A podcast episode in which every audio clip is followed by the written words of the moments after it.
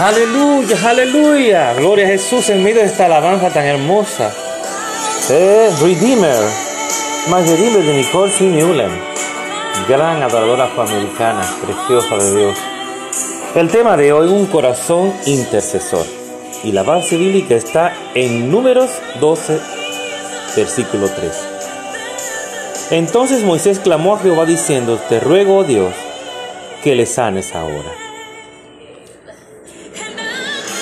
María y Aarón, hermanos de Moisés, y líderes conjuntamente con él, lo critican por sus acciones y cuestionan su autoridad. Se creen igual a él, pues ellos también han escuchado la voz de Dios. Dios les confronta, les reitera su trato con Moisés y como castigo María queda enferma de lepra. No sé si recordarán esta historia.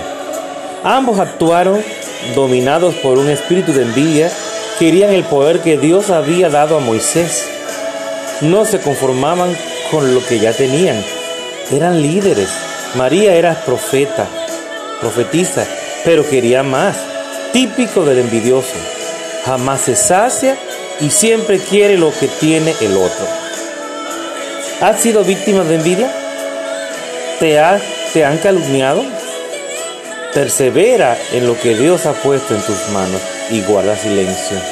Él se encarga, Él es tu abogado, Él es nuestro abogado. Vence el mal con el bien. Dios pondrá a cada uno en su lugar. Tiempo, pero no a todos siempre.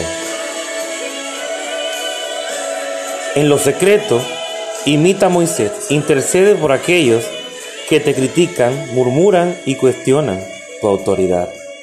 Preséntalos ante Dios, intercede por ellos con un corazón puro, limpio, conectado con el Espíritu Santo.